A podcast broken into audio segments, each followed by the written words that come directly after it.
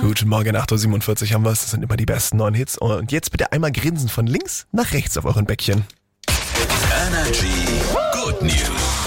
Und da hat sich die Nathalie aus Stuttgart gemeldet mit folgender Nachricht.